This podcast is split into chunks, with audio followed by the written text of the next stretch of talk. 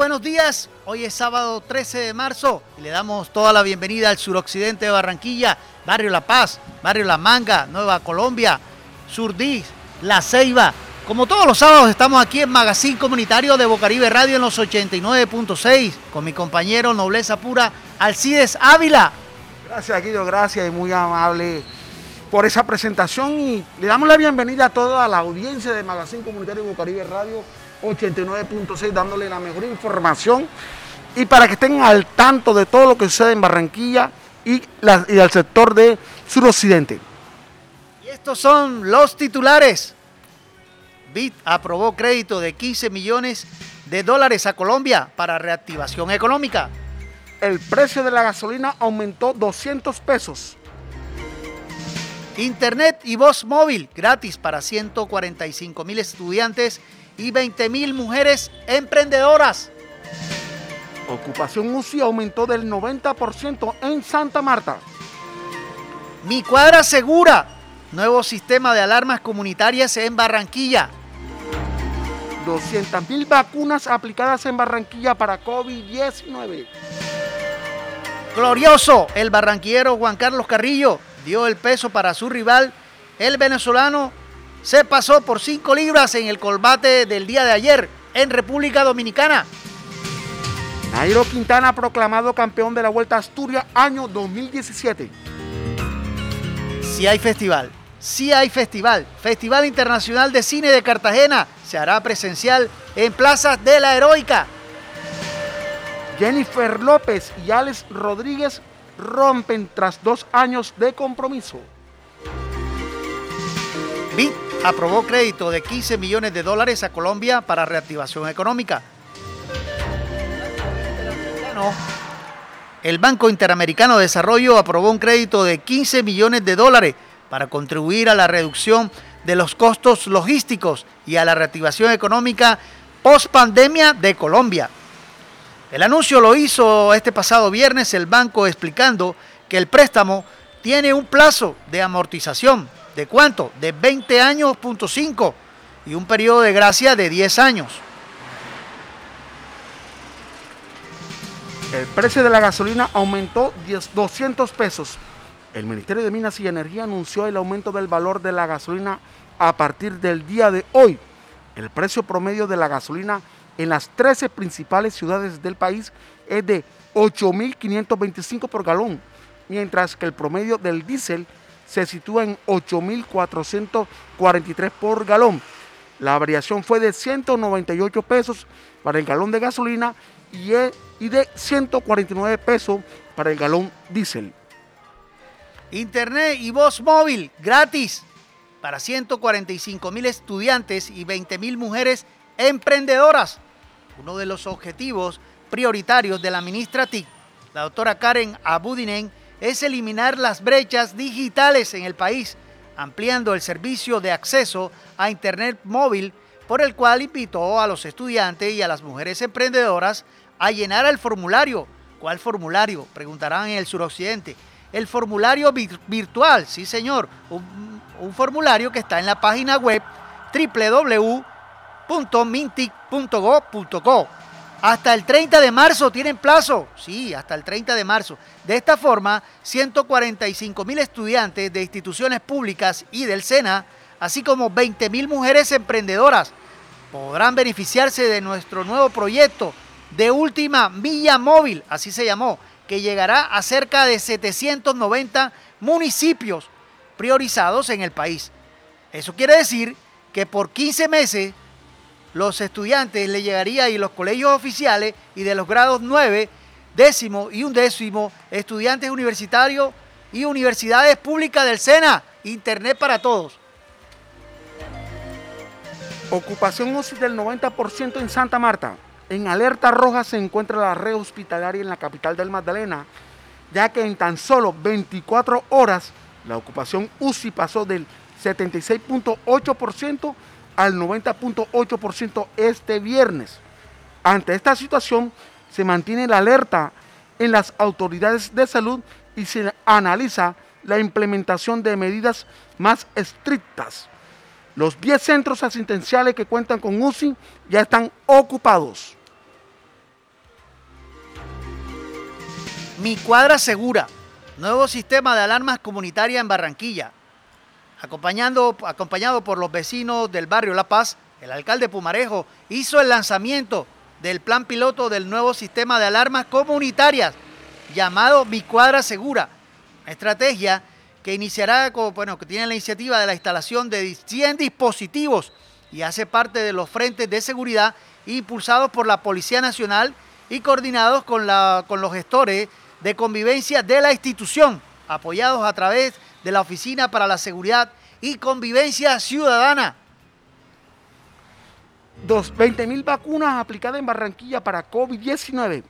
Con corte del día 11 de marzo del 2021, el distrito de Barranquilla ha aplicado 20.606 dosis de la vacuna para COVID-19, de las cuales 12.475 al talento humano en la salud, incluyendo 450 personas con segunda dosis, esquema completo de vacunación y 8.131 dosis a la población de 80 años. Así lo informó la Secretaría de, de, de Salud Distrital de Barranquilla. Y en boxeo, el barranquillero Juan Carlos Carrillo se quedó este pasado viernes, ayer, con el, con el Fedecentro de la EMB, tras vencer con tres, en tres asaltos al venezolano Reinaldo González. El boxeador colombiano obtuvo la victoria después de propinarle un fulminante knockout a su adversario. Carrillo dominó la pelea de principio a fin. Con cada golpe lo hacía, le hacía daño al venezolano, que no podía resistir ante los ataques del púgil nacional. González no pudo resistir más y al, segundo y tercer round se fue a la lona. Este combate se realizó en República Dominicana. Carrillo, bien por Carrillo. Deporte, Nairo Quintana proclamado ganador de la Vuelta a Asturias en el año 2017. El colombiano Nairo Quintana ha sido declarado campeón de la Vuelta a Asturias del año 2017 tras la sanción impuesta por la Unión Ciclística Internacional al español Raúl Alarcón, que es en ese año ganó dicha carrera y también la Vuelta a Portugal. Así lo dieron a conocer los organizadores de la carrera. Si hay festival, si hay festival. Festival de Cine de Cartagena se hará presencial en plazas de la Heroica. El Festival de Cine de Cartagena arranca el 27 de marzo en su edición Interrectus, así se llamó, en la que el público podrá asistir a la proyección de películas en algunas de las plazas y escenarios al aire libre de Cartagena. El Fixi tendrá en su lanzamiento oficial la proyección de la película La famosa invasión de osos en Sicilia por el italiano Lorenzo Matotti, que se presentará en el patio del Centro de Formación de la Corporación Española de Cartagena de Indias o también llamada ACESI con un aforo más o menos de 80 personas, si hay festival al CIDE. Bueno, hay una noticia internacional sobre Jennifer López y Alex Rodríguez que rompen tras dos años de compromiso. Jennifer López y Alex Rodríguez han decidido seguir distintos caminos después de haberse comprometido en el año 2019, después de haber mantenido una relación durante más de dos años pero pospusieron la boda en dos ocasiones por, a causa de la pandemia. Se desconocen los motivos exactos de altura y se produce cuando se conocieron rumores de que los peloteros Ale Rodríguez mantuviera videollamadas con Madison LeCroy, una de las protagonistas del reality estadounidense Southern Charm.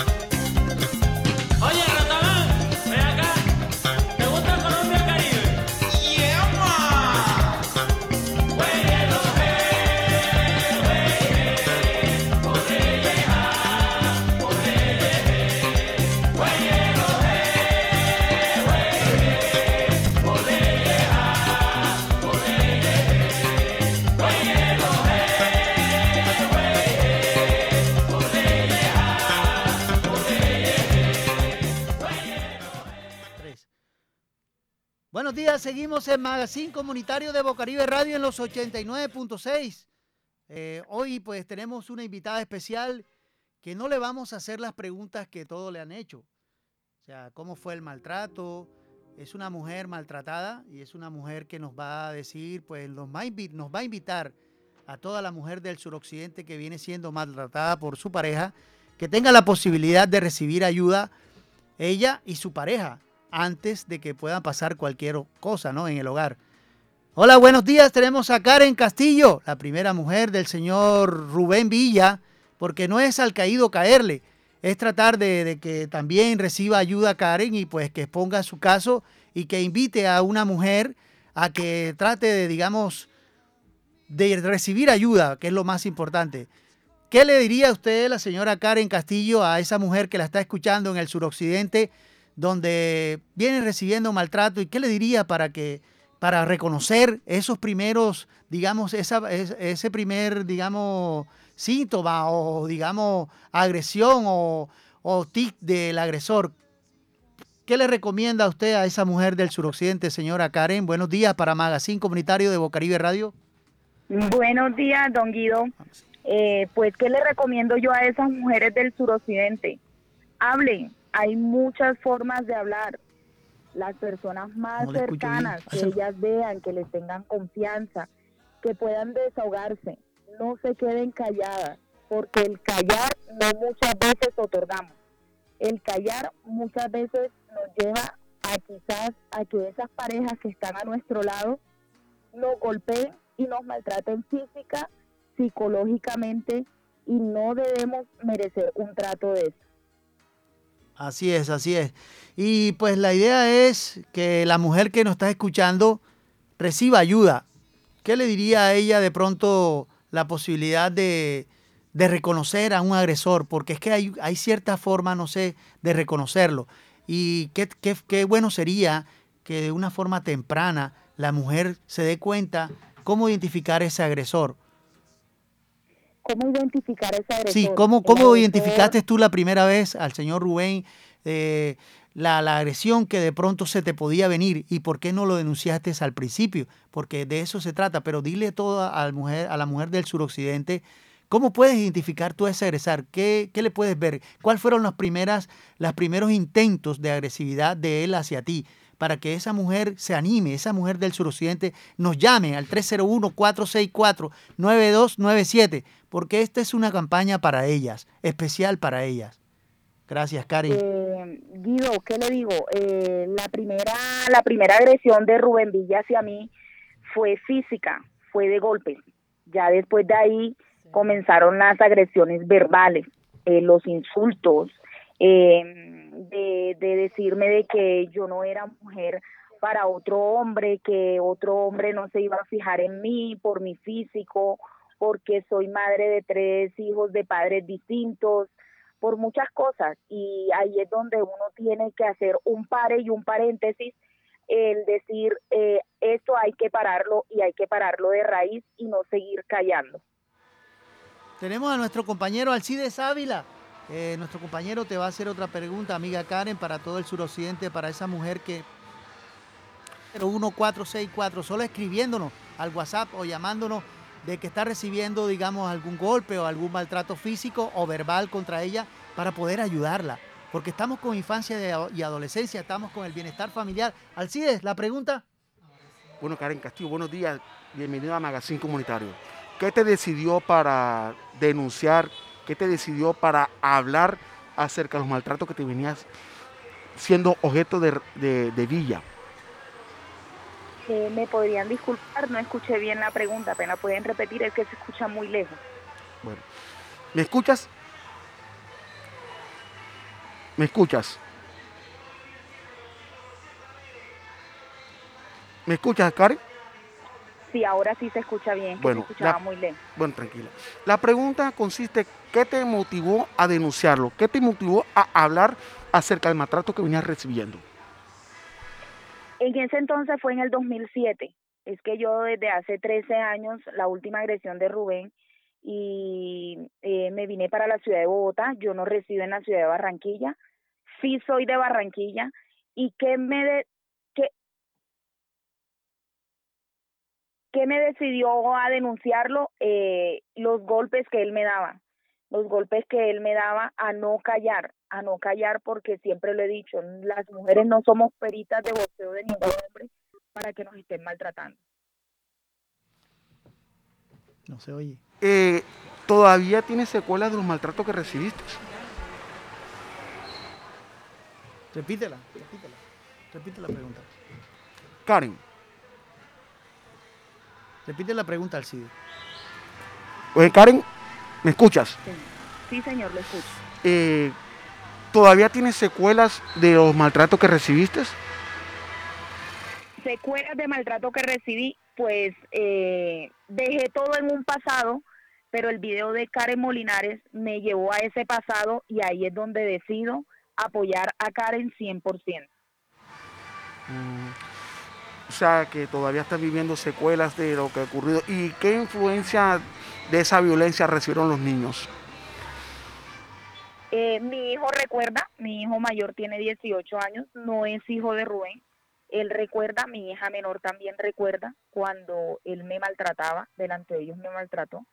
La única que no recuerda las cosas es la niña pequeña, que es la hija de Rubén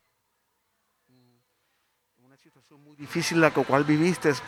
Eh, deseamos que te sigas recuperando de lo ocurrido y ese mensaje que le puedes dar a las mujeres que se encuentren calladas, sumisas, en silencio, aguantando mucho atropello de ese abusador que en este momento la sigue ultrajando.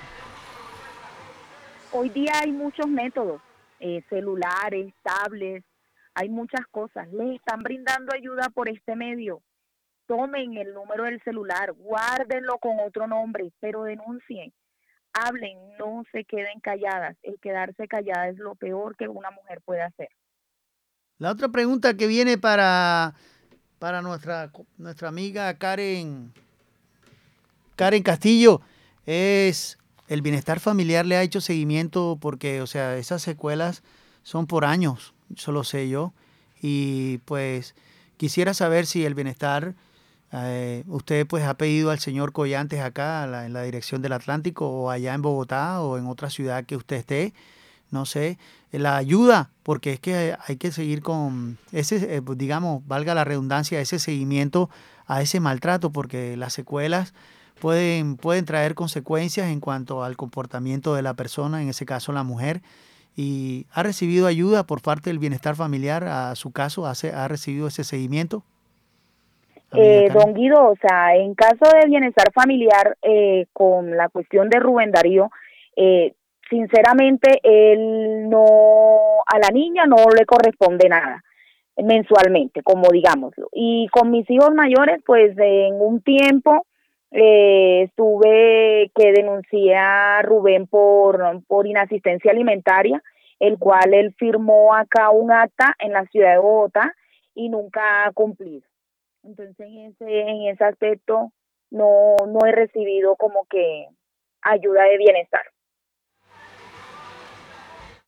Señora Karen Castillo, para Magazine Comunitario de Bocaribe Radio en los 89.6, muy amable por su atención y Queremos esa voz de invitación final para, para todas las mujeres del suroccidente que la escuchan. Eh, ya que Magazine está abriéndole una voz de aliento, una ayuda, una compañía, por favor, mujeres, hablemos, no callemos, siempre es hablar. Gracias, gracias, muy amable señora Karen Castillo para Magazine Comunitario, gracias por su tiempo. Seguimos en Magazine Comunitario de Bocaribe Radio en los 89.6 del FM.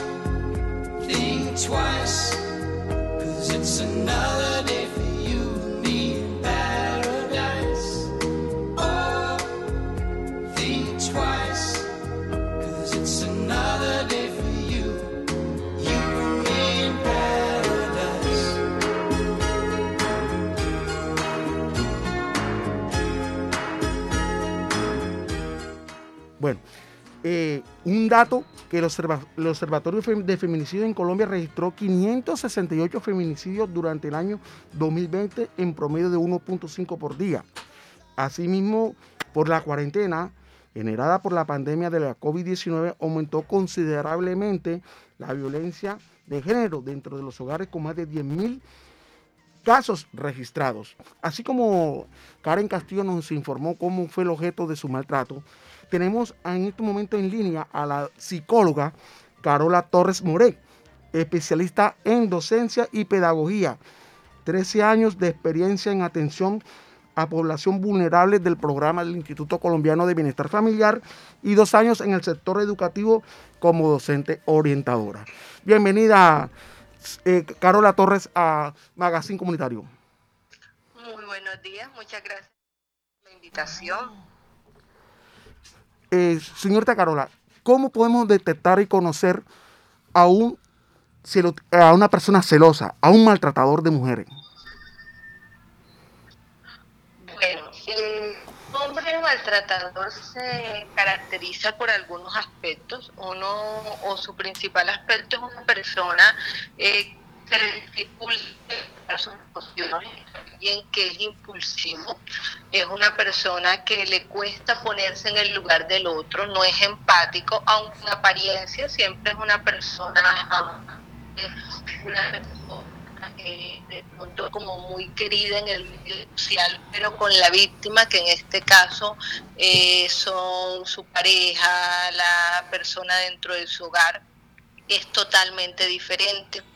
Eh, un hombre maltratador este, es una persona eh, con baja autoestima, por lo tanto necesita reafirmar esto, eh, agrediendo al otro, poniendo al otro en una posición de indefensión de alguna manera emocional, no solamente física.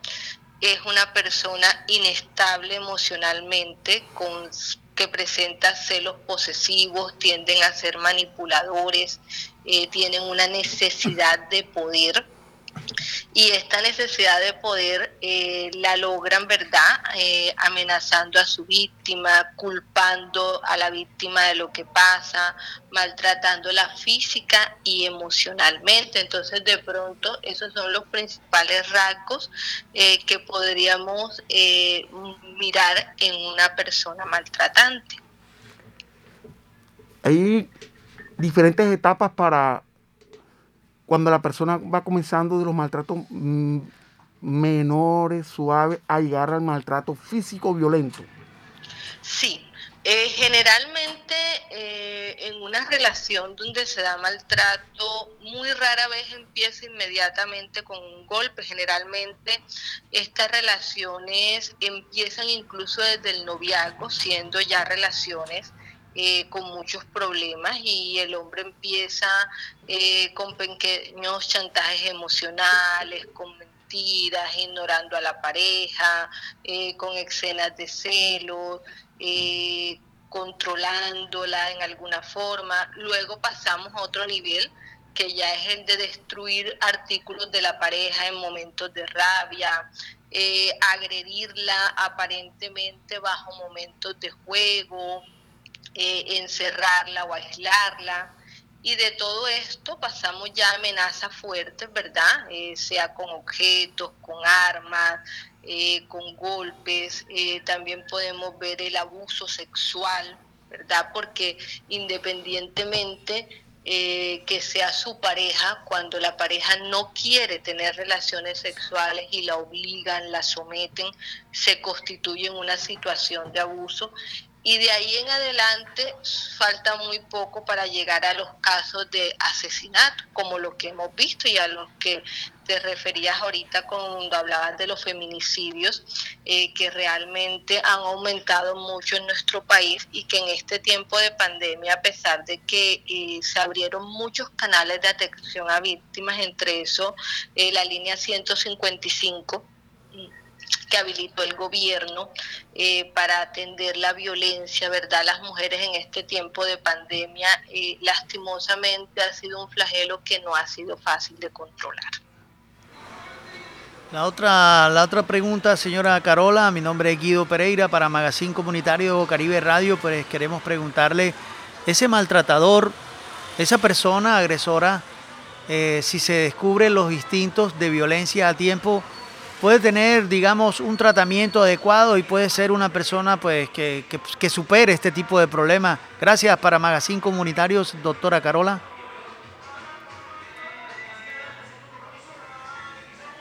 que son personas también que han venido de ambientes maltratantes, eh, muchas veces han visto estos mismos patrones en sus hogares, ¿verdad? En sus hogares, digamos, eh, en sus núcleos familiares de papá y mamá vienen de estos hogares también maltratantes, han sido tan han sido abusados y de alguna manera buscan replicar esto. En otros casos es porque eh, ya digamos que psicológicamente de pronto tienen algún tipo de patología y esta patología puede derivar en este tipo de acciones, claro que sí, si se da un tratamiento a tiempo, eh, si se, se da la atención especializada, claro, son situaciones que pueden cambiar y que pueden mejorar. Pero para eso también se necesita, uno, la atención, dos, que la persona reconozca, ¿verdad?, que tiene esta problemática y tenga el deseo de cambio.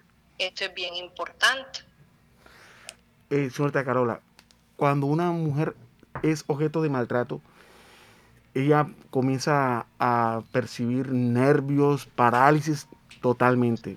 ¿Esas secuelas son difíciles de volver a recuperar su normalidad?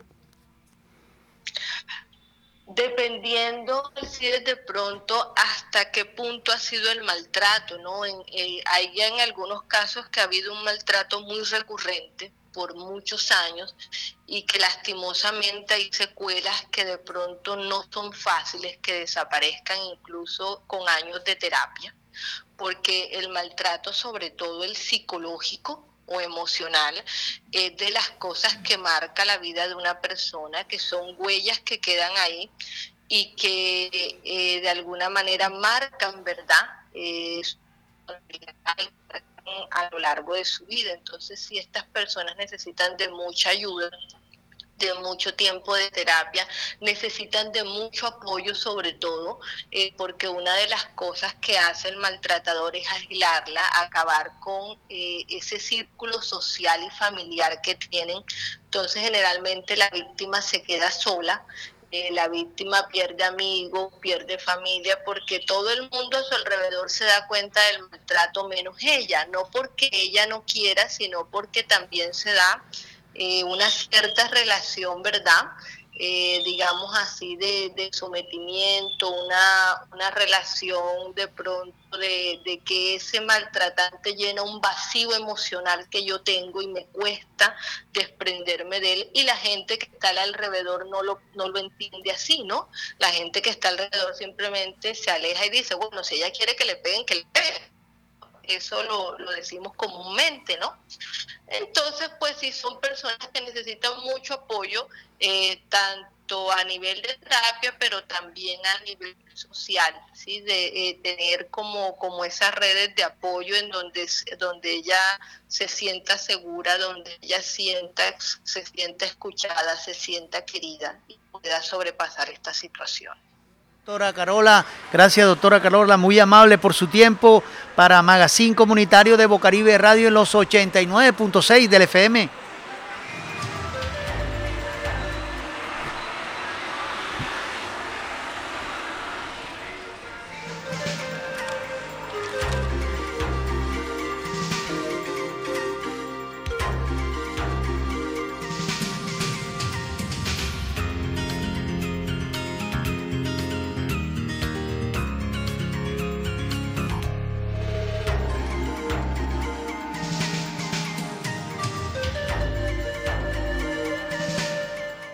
Seguimos en Magazine Comunitario de Bocaribe Radio en los 89.6.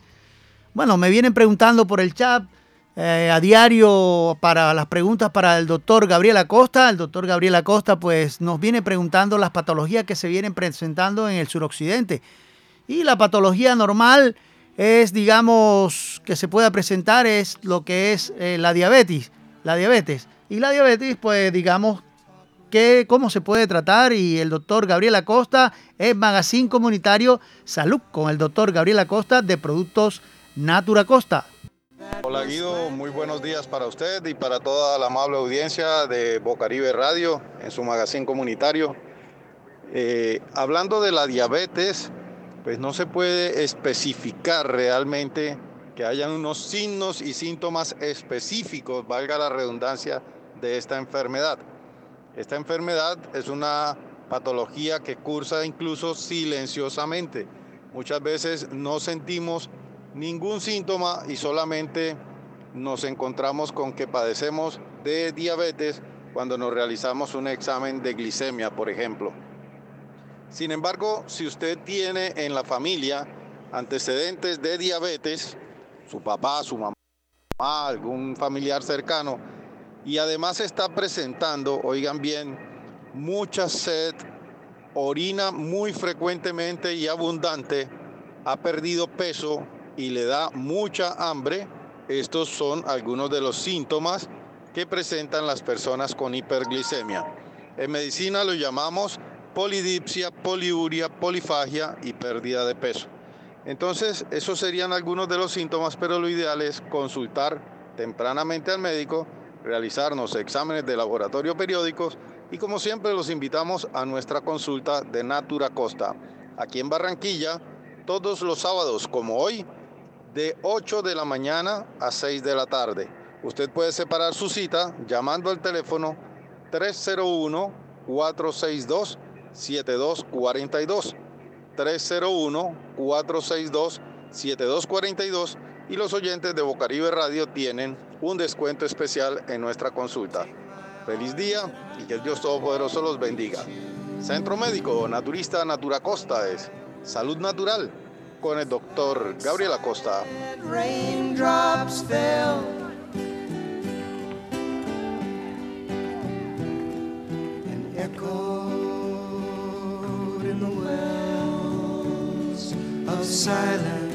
Seguimos en Magazine Comunitario de Bocaribe Radio en los 89.6 del FM. Hoy es sábado 13 de marzo y pues el suroccidente nos escribe y en especial las mujeres que están en el suroccidente con algún tema de maltrato. Pueden marcarnos, sí, enseguida pueden marcarnos al 301-4649297 o me pueden escribir al chat que es lo mismo, 301-464-9297. Esta es una campaña de Magazine Comunitario de Bocaribe Radio en los 89.6 a la mujer del suroccidente. Pues estamos indagando en la comunidad del suroccidente, Barrio La Paz, La Manga, y estamos entrevistando a todos los líderes comunales. Los líderes comunales saben el problema exacto que hay en la comunidad saben el problema que, vienen padeciendo. Hombre, tenemos un, caso en especial que son los, las líneas eléctricas, las líneas eléctricas, el cableado que está tirado en el piso. ¿Cuánto devora un cable? Le preguntamos al presidente de la Junta Comunal del Barrio La Paz, el señor Rafael Rodríguez, y él nos dijo esa problemática, porque son ellos los que nos tienen que informar.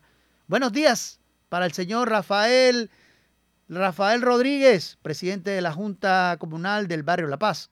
Hola, buenos días. Este es Magazine Comunitario de Bocaribe Radio en los 89.6.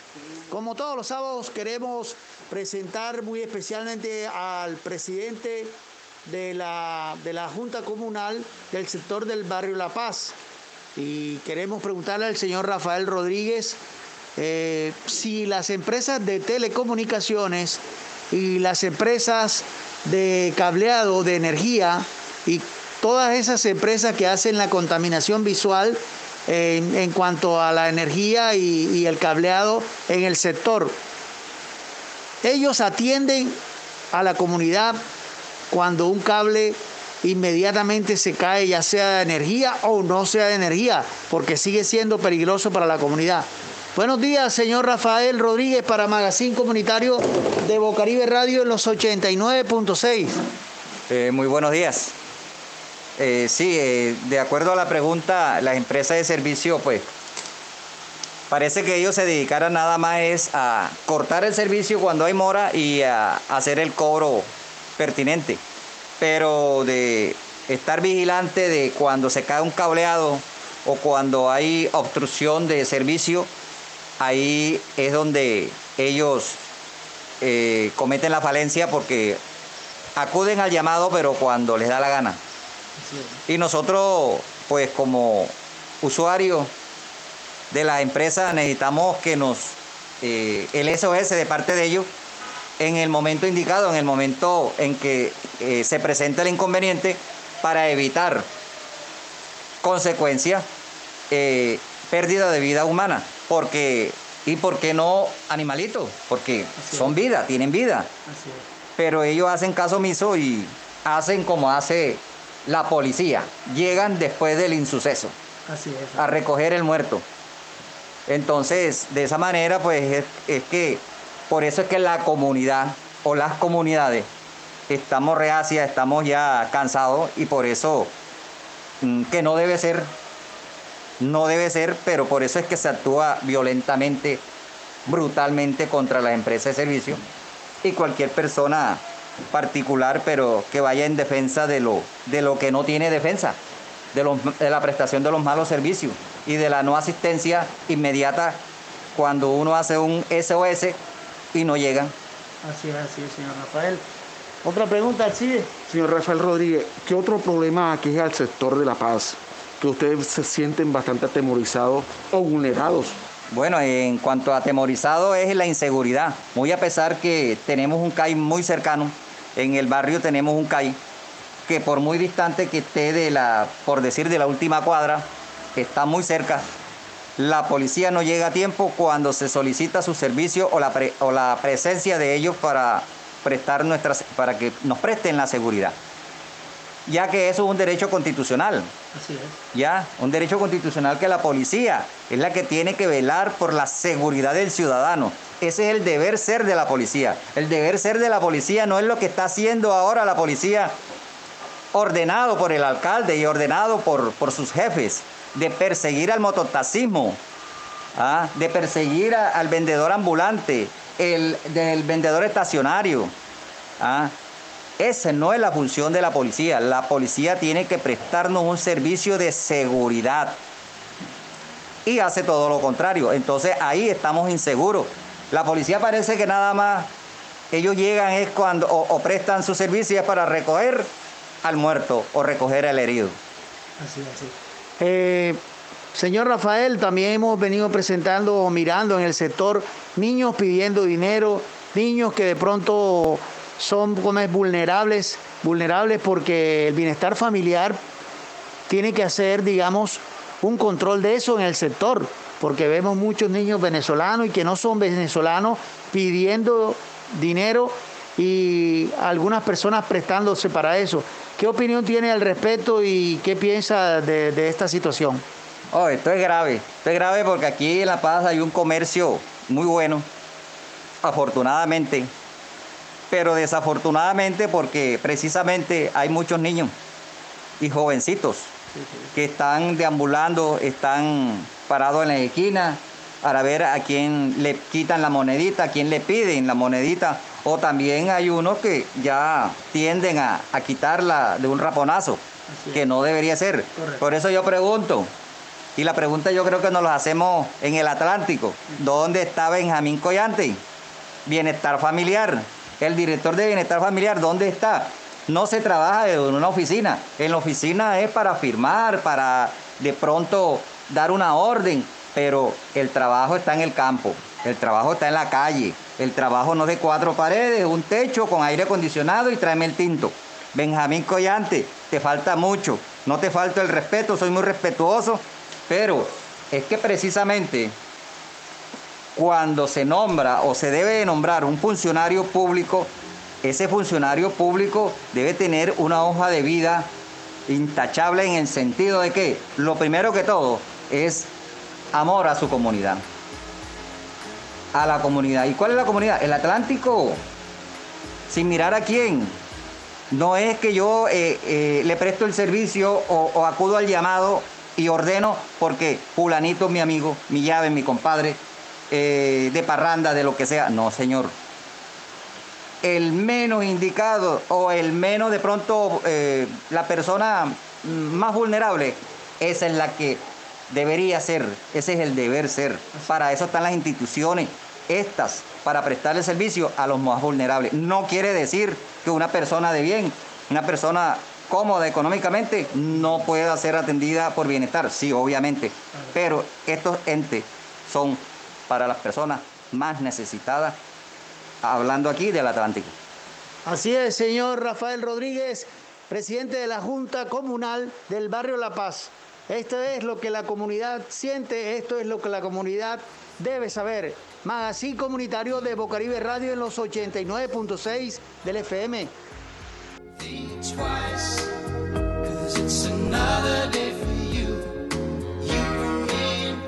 Seguimos en Magazine Comunitario de Bocaribe Radio en los 89.6. El chef Marlef nos tiene un, menú rico en proteínas y carbohidratos para Magazine Comunitario Cocina con Marlex. Donde se encuentren las proteínas y los carbohidratos. Bueno, eh, primero pues cabe notar que las proteínas se encuentran en la carne de, carne de origen animal, pollo, huevos, eh, Sí, y por lo menos algunos cereales como las lentejas también. Entonces, estas son eh, las proteínas. Y los carbohidratos, pues se encuentran en el arroz, la pasta, eh, las papas, el maíz, ¿sí? los frijoles. En las frutas también se encuentran eh, los carbohidratos, en el jugo de fruta también. De manera que para hacer un menú, pues es, sencillo. Por ejemplo, un menú casero puede ser eh, una porción de carne, bien sea asada, guisada, eh, o, o al vapor, ¿no? Y puede ser acompañada con una porción de arroz blanco y algunas legumbres también eh, contienen carbohidratos. Entonces puede ser una ensaladita, ¿no? Entonces ese puede ser un menú donde eh, eh, hay carbohidratos y hay proteínas. Bueno, entonces también es importante saber que el mono necesita de ambas tanto los carbohidratos como las proteínas. Pero también es importante eh, saber que no se puede abusar de, ninguno de los dos. Debe ser equilibrado, ¿sí? las porciones medidas y preferiblemente consumir ambos eh, a la hora del almuerzo, más que en la, en la cena o en el desayuno.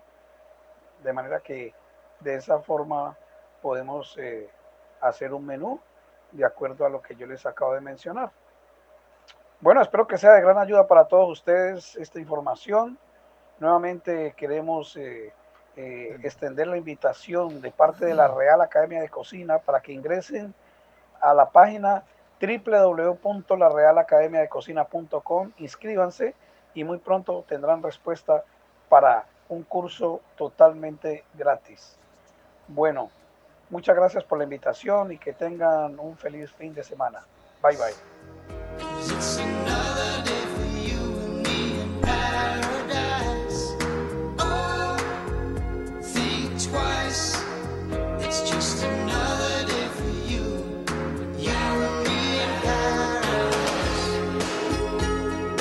Seguimos en Magazine Comunitario de Bocaribe Radio en los 89.6.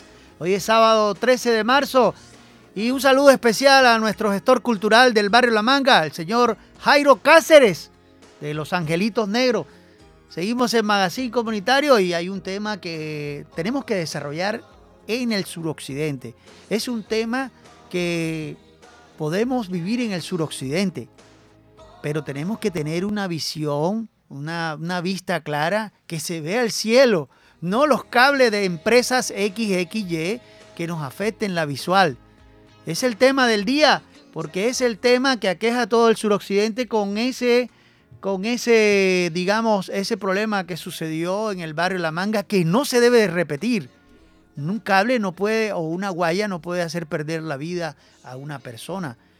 Y ese es el tema del día. Alcides. Sí, este es un terrible accidente que ocurrió en la noche del martes, en la diagonal 78 con carrera 22 en el barrio La Manga, en el suroccidente de Barranquilla, eh, donde un motociclista murió cuando un cable cayó y el hombre se quedó enredado en movimiento. Y lo más triste es que la víctima era un recién egresado de la universidad. Eh, tenía como nombre Kevin Farid Gil Rodríguez, quien se movilizaba en horas de la noche en su moto. Y así precisó la policía. Fue una guaya, lo cual le ocasionó la muerte cuando iba manejando su moto. Así es, así es. Eh, es un tema que nos, nos implica, digamos, porque estamos, hacemos parte del suroccidente, hacemos parte del día a día, hacemos parte de, digamos, la vía, porque estamos en la vía, vamos manejando moto o carro, o somos parrillero de motos. Pero también le decimos al parrillero que se ponga el casco, le decimos al, al señor mototaxista, colóquese el casco por su seguridad. Y andemos bien vivos, porque es que el problema es también que hay que estar, digamos, atento a todo lo que puede estar, porque no sabemos qué nos espera Alcide. El mismo Edil el señor Rafael nos manifestó que hay cables muchos caídos en el suelo. Las empresas prestadoras de telecomunicaciones, la misma empresa eléctrica demoran para realizar el mantenimiento y realizar la recogida de esos cables. Esos cables en el suelo o lo que va a ocasionar son tragedia para el transeúnte normal. Ya lo vivimos, ya lo vimos con este joven que iba manejando en su moto en horas de la noche y es una víctima más de estos cables. Las autoridades de Barranquilla tengan toda la vigilancia, la severidad con estas empresas para que realicen un buen trabajo de mantenimiento a los cables. ¿Por qué? Porque si se caen es por falta de mantenimiento. Y ahora más, las brisas que están soplando sobre la ciudad de Barranquilla son muy fuertes, lo que ocasiona que muchos de estos cables caigan al suelo. Así es, así es, compañeros. Seguimos en Magazine Comunitario de Bocaribe Radio y le damos toda la despedida al suroccidente. Este fue Magazine Comunitario y lo dejamos con una frase que llega al corazón, una frase que, que nos llega al CIDES, esa frase importante que nos queda siempre todos los sábados para el suroccidente. Prepárate para luchar por tus sueños, incluso si te toca luchar solo. Este fue el Magazine Comunitario de Bocaribe Radio en los 89.6 del FM.